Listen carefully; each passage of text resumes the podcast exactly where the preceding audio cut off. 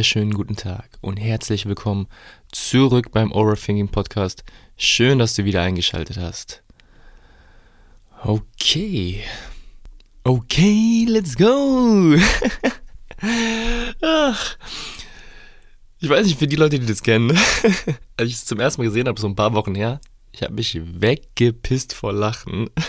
für die Leute, die das nicht kennen, die denken natürlich jetzt, ich bin bescheuert. Äh, wir müssen bei YouTube oder irgendwo eingeben, okay, let's go. Und dann kommt so ein Junge, der, ja, der seinen ganz eigenen Film lebt. Geht so ein paar Sekunden. Und ja, feiere ich voll. Ich habe geheult vor Lachen. Ach, ihr merkt, ich bin super drauf. Es ist herrliches Wetter gewesen, zumindest vor ein paar Tagen noch. Auch genial von mir. Gefühlt zu Beginn jeder Folge erzähle ich erstmal irgendwas über das Wetter sollte hier Overthinking äh, Wetterbericht mich nennen. nee, aber ich, ihr merkt, meine Laune steht und fällt häufig mit dem Wetter. Jetzt gerade ist es so, ne, während ich das Ding hier aufnehme, recht kalt. Vor ein paar Tagen war es noch gefühlt 20 Grad. Was heißt gefühlt? Es waren 20 Grad. Also hättest du mir im Januar, Februar gesagt, ey, guck mal hier, Ende März wären es 20 Grad. Hallo, hätte ich sofort unterschrieben.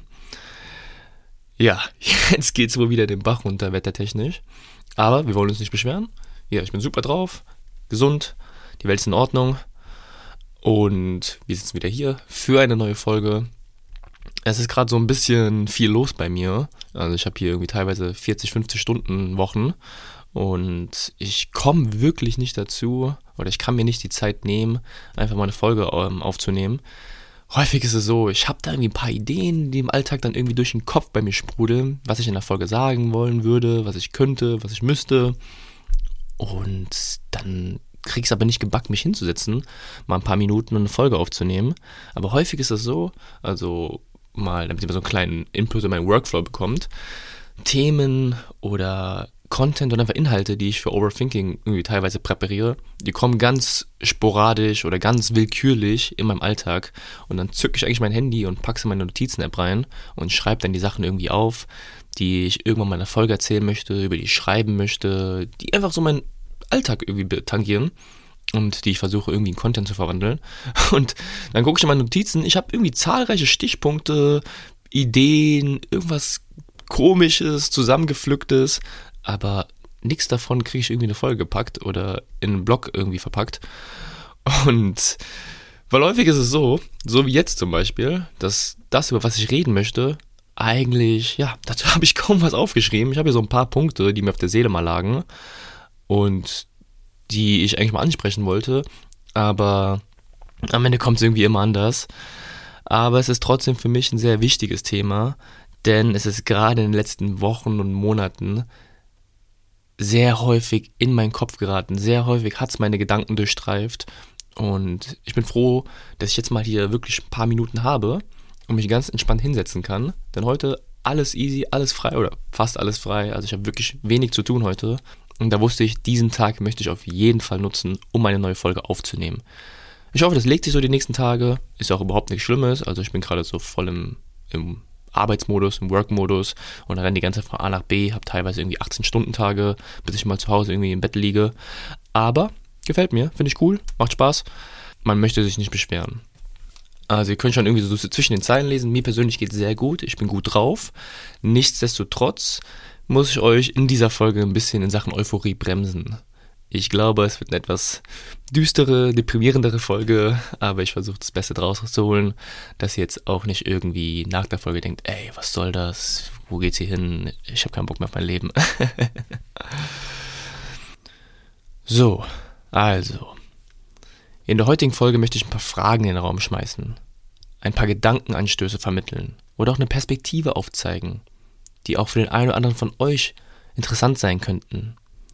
Gerade in den letzten Tagen und Wochen ist mir ganz häufig in den Kopf gegangen, so lebensbejahend und optimistisch und positiv meine Einstellung zu der Welt auch ist, dass die Welt da draußen manchmal echt abgefuckt ist. Und sobald man den Fernseher einschaltet, denkt man, boah, was ist nur hier los in dieser Welt? Die Welt geht wirklich den Bach runter. Wir haben eine Pandemie seit zwei Jahren. Der Krieg in Osteuropa nimmt gerade seine Ausmaßen an.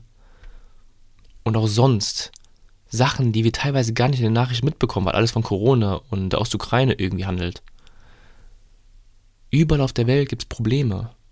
Wirklich an Orten, von denen wir gar keine Ahnung haben. Wir sind 8 Milliarden Menschen auf dieser Welt. Gefühlt an jeder Ecke lauert ein Trottel, der meinte, irgendeine Scheiße zu bauen. Und wenn man sowas dann vermehrt mitbekommt und dann die Nachrichten liest oder irgendwelche Sachen schaut, dann denkt man sich, boah, echt, was ist hier los?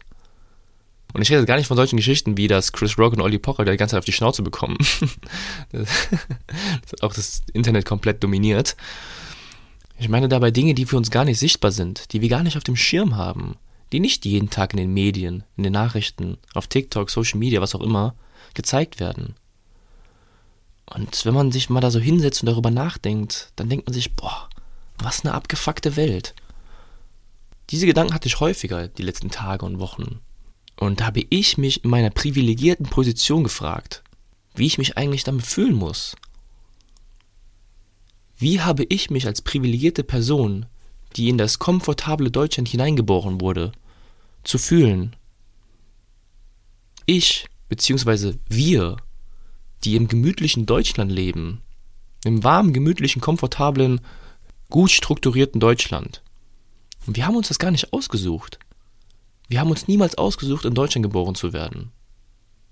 Auch nicht zu dieser Zeit. Und Leute, wirklich, also Ende 20. Jahrhundert, Anfang 21. Jahrhundert in Deutschland geboren zu werden, was gibt's Besseres? Das ist der absolute Lotterie-Jackpot. Das Einzige, also was uns von den weniger privilegierten Menschen unterscheidet, also von Menschen, die beispielsweise in Kriegsgebiete geboren werden oder in Armut reingeboren werden, das Einzige, was uns von diesen Personen unterscheidet, ist das Glück. Denn diese Person hat nicht das Glück, die Naturlotterie gewonnen zu haben, so wie wir es getan haben. Man kann es nicht anders nennen. Wir haben den absoluten Jackpot gezogen der Naturlotterie.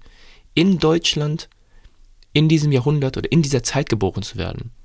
Du hättest auch in Deutschland vor knapp 100 Jahren geboren werden können. Ah, nicht so geil.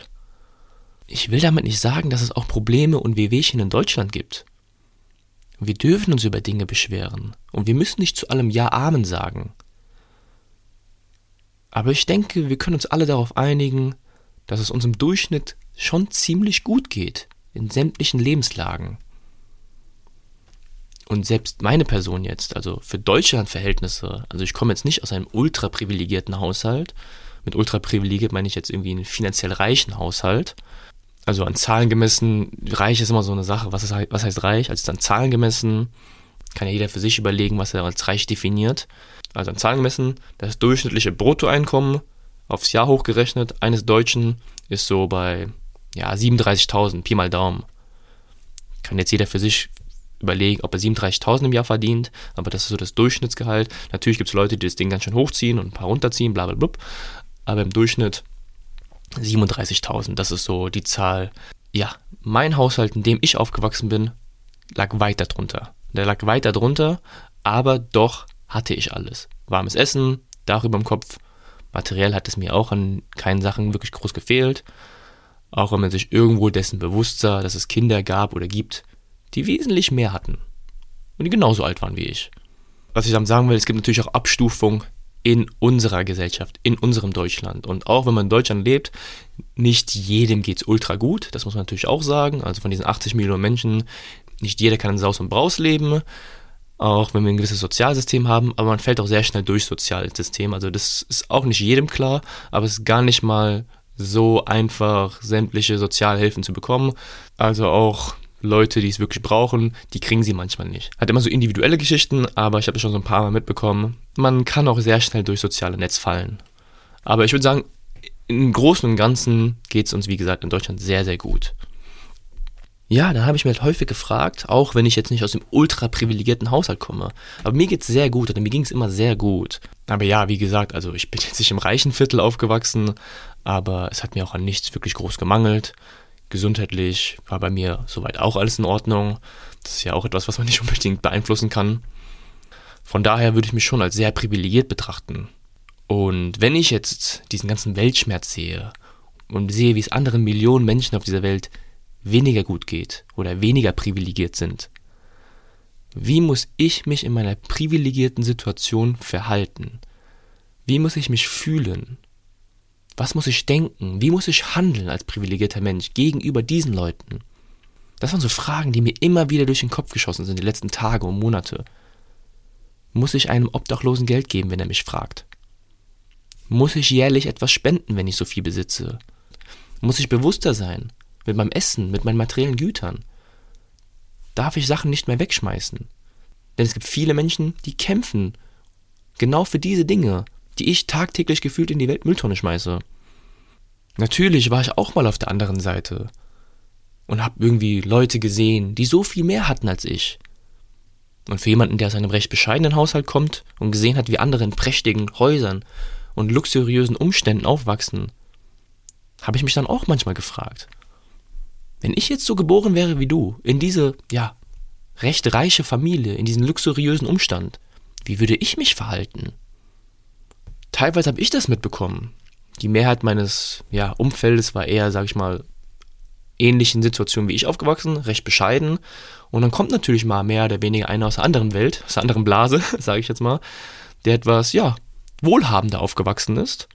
Und dann, klar, als Teenager oder als Kind, da hat man sich dann auch irgendwie gefragt, hey, gib doch mal was ab von deinem Wohlstand, ne? Lass uns doch mal teilhaben, ne? Heute mal Essen auf deinen Nacken, bla bla blub. Und da habe ich mich auch manchmal gefragt, wenn ich in dieser Position wäre von diesem reichen Kollegen oder reicheren Kollegen, muss er sich dafür schämen, dass er aus einem so wohlhabenden Haushalt kommt? Muss er sich schlecht fühlen, dass er seine eigene Etage als Kind hatte?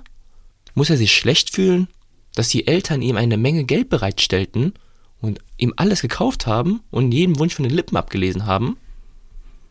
Letztendlich kommen viele unserer Eltern oder Großeltern aus recht ärmlichen Verhältnissen und nicht selten sind sie auch aus dem Ausland integriert. Mit dem Wunsch, Arbeit hier zu finden, einen besseren Lebensstandard, wohlhabender zu werden. Und wenn es dann einer von diesen Leuten geschafft hat und ein wohlhabendes Leben aufgebaut hat und es für ihre Nachkommen und für ihre Kinder, also euch oder uns, gemacht hat, dann ist das doch irgendwie berechtigt, dass dieses Kind das auch in Anspruch nehmen darf und soll. Denn dafür haben die Eltern oder die Großeltern ja schließlich gearbeitet, sind teilweise hier ins Land integriert. Wie bescheiden muss ich mich geben? Und ich glaube, es ist für jeden von uns mal wichtig, wirklich in beide Positionen sich hineinzudenken. Wie wäre es, wenn ich wesentlich ärmer wäre? Wenn ich nicht die Naturlotterie gewonnen hätte? Wenn ich jetzt ein Kriegsflüchtling wäre? Wenn ich jetzt in armen Verhältnissen leben würde? Wenn der Hungertod gefühlt um die Ecke stünde? Wenn ich gesundheitlich wesentliche Einschränkungen hätte? Ich glaube, diese Fragen muss man sich manchmal stellen. Und genauso auch umgekehrt. Wie würde ich handeln, wenn ich so viel reicher wäre? Wenn ich Millionär wäre, Milliardär wäre? Wenn meine Eltern aus einem exorbitanten Haushalt kommen würden? Und mich dann auch dort hineingeboren haben? Wenn mein größtes Problem in dieser Welt wäre, ob ich mir ein AMG oder ein Siebener kaufe? Und wie muss ich mich dann nach außen darstellen? Denn häufig ist es so, und ich glaube, das war auch bei mir oder bei uns damals so, wenn wir jemanden gesehen haben, der irgendwie 20 Paar Schuhe hatte und, wir uns dann lächerlich gemacht haben, hey Bro, gib doch mal einen Schuh ab oder sowas oder hey Bro, wie gesagt, heute gibst du mal Essen aus. Da ist auch mal so ein bisschen Neid oder Eifersucht mitgeschwungen. Dass wir uns auch manchmal vielleicht gewünscht hätten, in so einer Situation aufzuwachsen. Dass ich mir vielleicht auch manchmal gewünscht hätte, dass meine Eltern mich in bequemen Autos durch die Gegend gefahren hätten. Viele von diesen Fragen hatte ich wirklich die Tage und die Wochen in meinem Kopf. Und trotz allem, ich bin ja auch in einer recht privilegierten Situation. Und wie bescheiden muss ich mich bei Social Media geben? Welche Verantwortung habe ich da? So viele da draußen zeigen bei Social Media ein extravagantes Leben, wie sie auf tollen Reisen sind, wie sie ein schickes Essen genießen, wie sie in tollen Hotels hausen und einfach nur das High Life leben. In Social Media sieht alles prächtig aus. Und irgendwo weiß aber auch jeder, dass das nicht so ganz der Realität der einzelnen Person entspricht. Muss ich als Produzent, der die Sachen hochlädt und postet, mehr Realness plädieren? Muss ich auch mal zeigen, wie ich betrunken irgendwie am Sonntagmorgen im Bett liege, wie ich mal krank bin, wie ich mich mal verletzt habe? Muss ich zeigen, dass mein Leben nicht so läuft wie gewünscht oder geplant? Macht das Internet uns als solches glücklicher oder eher unzufriedener? Das Internet bietet so viele Möglichkeiten. Die einzelnen Produzenten produzieren die Sachen im Internet und verdienen damit mega viel Geld. Konsumenten nutzen das aus für Wissenserweiterung, Unterhaltung oder was auch immer. Und dann frage ich mich natürlich auch, wo, wo sehe ich mich dort? Wie muss ich mich da verhalten? Und irgendwie sehe ich mich ja auch bezüglich des Internet auf beiden Seiten. Ich nutze das Internet immens, sei es für Unterhaltung, meinen Wissensdurst zu stillen oder mich einfach nur mal vom Leben als solches abzulenken. Auch ich schalte mal ab. Overthinking hin oder her, aber auch ich habe mal Leerlauf, wo ich einfach mal blöd sein will. Und jetzt um auf Overthinking zurückzukommen. Als Produzent, der Podcast, Blog, Newsletter, Social Media, Anführungszeichen, manchmal was postet. Ja, aber all das sind ja Dinge, die ihr konsumiert. Und auch wenn ich jetzt nicht hier mit meinem Lebensunterhalt verdiene, so sehe ich doch oder spüre, dass ich auch eine gewisse Verantwortung habe was ich hier sage, was ich poste, was ihr zu lesen bekommt. Denn alle Sachen, die ich sage, mache, denke, euch mitteile, das sind ja Sachen, die ihr partiell mitbekommt und euch beeinflussen, mal mehr und mal weniger. Und ich denke, jeder Produzent da draußen, oder die meisten würde ich mal behaupten, nutzen das natürlich auch als Hebel. Auf der einen Seite zeigen sie sich natürlich von einer gewissen unterhaltsamen, attraktiven Seite, und auf der anderen Seite will man natürlich auch eine gewisse Authentizität nach außen tragen. Und da muss man auch, glaube ich, aufpassen. Denn gerade wenn man eine Person ist mit einer unglaublichen Reichweite, wie man sich zu gesellschaftlichen, politischen oder auch anderen Themen äußert. Denn diese Menschen haben so einen krassen Hebel und es gibt Leute, die vergöttern diese Menschen. Und egal, was die Leute sagen, machen, tun, es wird Leute geben, die genau das nachmachen, ohne es zu hinterfragen ja, ey, mein Idol macht das auch, also mache ich das auch. Natürlich muss man auch als Produzent daran plädieren und das versuche ich immer ganz gerne in diesem Podcast zu machen. Alles, was ich sage, das musst du auch kritisch hinterfragen. Nichts, was ich hier sage, ist ein Stein gemeißelt. Das ist weder richtig noch falsch. Du musst das für dich entscheiden. Du kannst am Ende der Folge sagen, ey, alles, was dieser Typ da erzählt, absoluter Müll. Und du sagst, ey, das gefällt mir, so sehe ich die Sache auch. Oder auch irgendwas dazwischen. Muss ja kein Schwarz und Weiß sein. Aber es ist für mich wichtig, dass auch irgendwie ein kritisches Denken da vorhanden ist. Und ich denke, dass es richtig ist, dass ein guter Produzent seinen Konsumenten einen Mehrwert geben sollte. Und auch das Bewusstsein, welcher Content geliefert werden soll.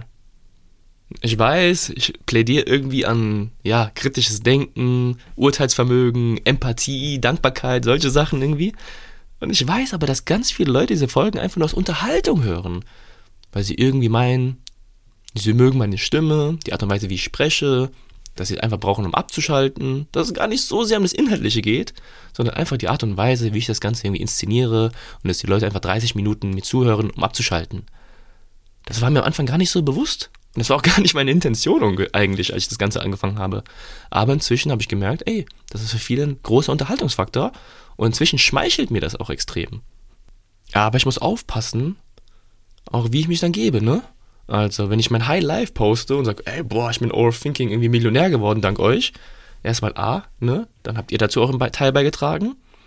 Und zweitens muss ich aufpassen, dass ich nicht irgendwie mit dem High Life Leute irgendwie in Ängste oder Depressionen stürze. Und man kann es nicht verneinen. Also wir wissen zwar, das ist nicht so ganz real, was alle zeigen, aber dieses Highlife, Vergleichen und was wir da sehen, das macht was mit den Leuten. Und es weckt Ängste und Depressionen.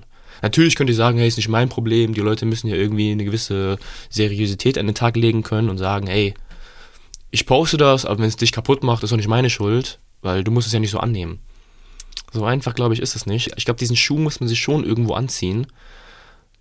Aber ja, also wenn ich jetzt jemand wäre wie Kim Kardashian oder sowas mit, was weiß ich, wie viel, 100 Millionen Followern, ich weiß gar nicht, wie ich mich da verhalten wollen würde. Weil du kannst es Anführungszeichen nur falsch machen. Weil es gibt immer Leute, die du irgendwie ins Chaos stürzt. Egal, was du postest, egal, was du sagst. Und es gibt so viele unzufriedene Leute, aber zeigt gleich auch sehr viele Leute, die immer zufrieden sein werden. Ja, schwierig. Schwierig, schwierig. Ich würde sagen, der Produzent hat definitiv eine Verantwortung bei dem, was er macht, tut und sagt, aber er muss auch an den Konsumenten appellieren, stets das Ganze kritisch zu betrachten, Aber ja, ist einfach gesagt als getan. Ich glaube, wenn es so einfach wäre, hätten wir nicht so viele Probleme im Internet. Ich denke dennoch, dass das Internet als solches eine riesige Bereicherung ist. Und es ist wohl die krasseste Sache, die der Mensch bisher erfunden und bis dato kreiert hat. Sowohl für Produzenten als auch für Konsumenten. Und ich kann gar nicht ausdrücken, wie dankbar ich dafür sein kann, so eine gewaltige Ladung an Möglichkeiten zu haben, mit denen ich aufgewachsen bin. Aber natürlich überwältigt das ganze Zeug auch einen. Diese ungeheure Welt des Internets, diese globale Vernetzung, das, das schlägt manchmal so auf den Kopf ein, man weiß gar nicht mehr, wo oben und unten ist. Und wie gesagt, genau das ist auch unter anderem der Grund. Trauer, Ängste, Depressionen. Diese Dinger sind so präsent wie nie. Und ich habe das vor ein paar Jahren habe ich das ganz anders gesehen. Heute sehe ich das alles, ja, wesentlich seriöser. Mir geht's Gott sei Dank gut, also ich habe jetzt keine Sachen diesbezüglich, aber ich glaube, Leute, die sowas haben, ist, ist eine harte Nummer. Also, das habe ich früher alles ein bisschen weniger seriös gesehen. Ach komm, wird schon und sowas, ne? Schwamm drüber. So einfach ist es leider nicht. Aber ja, zeitgleich liefert uns das Internet einen riesen, einen wirklich einen riesen Pool an Wissen. Wirklich ein Pool an Wissen, den Könige zu ihren Lebzeiten damals nicht hatten. Zeitgleich haben wir Unterhaltung an Mass. Wir haben so viel Content, wir könnten wahrscheinlich 300 Jahre Netflixen, Serien gucken und was weiß ich und es würde immer noch nicht reichen. Und diese finanziellen Möglichkeiten, die das Internet inzwischen geschaffen hat. Das Internet ist einfach eine Riesenbereicherung für den Menschen. Aber es hat auch seine Schattenseiten. Das Internet ist ein Tool für Produzenten und für Konsumenten. Und ich denke, wir sollten ein Bewusstsein dafür kreieren, welche Möglichkeiten uns dieses Internet bietet und vor allem, welche Rolle soll das Internet in meinem Leben spielen. Es ist inzwischen schwierig, das Internet komplett von sich abzukapseln. Ich glaube, dessen sind wir uns einig. Also welche Rolle möchte ich in dieser Welt des Internets, in diesem digitalen Zeitalter spielen? Und welche Rolle soll das Internet für mich spielen? Ich möchte noch zum Abschluss sagen, weil ich jetzt irgendwie komplett auf Social Media und digitalen Produzenten, Konsumenten, bla bla blub irgendwie hängen geblieben bin, zu den Fragen, die ich am Anfang gestellt habe. Mein privilegiertes Dasein. Wenn ich in dieser privilegierten Zeit geboren wurde, muss ich mich schlecht fühlen, dass es Leute da draußen gibt, denen es nicht so gut geht? Habe ich eine Verantwortung diesen Menschen gegenüber? Ja und nein. Ich denke, keiner von uns muss sich für seine eigene Existenz schämen. Es ist vollkommen in Ordnung, dass du hier in Deutschland aufgewachsen bist, dass es dir gut geht und dass du das Leben als solches genießt. Und es ist vollkommen in Ordnung, dass es dir wesentlich besser geht als ein Großteil dieser Menschheit, die gerade auf dem Planeten existiert. Ich denke, zeitgleich sollten wir ein Bewusstsein dafür schaffen, dass es aber diese Menschen gibt, die nicht den Natur-Lotterie-Jackpot gewonnen haben, die nicht das Glück hatten. Und ich sage wirklich, es ist nur Glück. Wir haben nichts dafür getan, dass wir hier geboren wurden. Dass es Menschen gibt, nämlich, die genau dieses Glück nicht hatten. Ich glaube, das sollten wir uns stets vor Augen führen.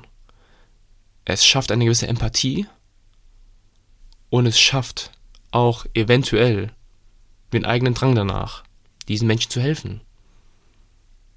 Ist es deine Pflicht, diesen Menschen zu helfen? Nein, das würde ich nicht sagen. Ich glaube, es ist nicht deine Pflicht, jedem Obdachlosen auf der Straße Geld zu geben. Ich glaube, es ist nicht deine Pflicht, sämtliches Hab und Gut, was du hast, irgendwo hinzuspenden. Und ich glaube, es ist nicht deine Pflicht, dein privilegiertes Dasein runterzudrosseln, damit es anderen besser gehen könnte. Aber nochmal, ich glaube, man soll sich dessen bewusst sein, wie gut wir es doch eigentlich haben und wie gut unsere eigene Situation eigentlich ist.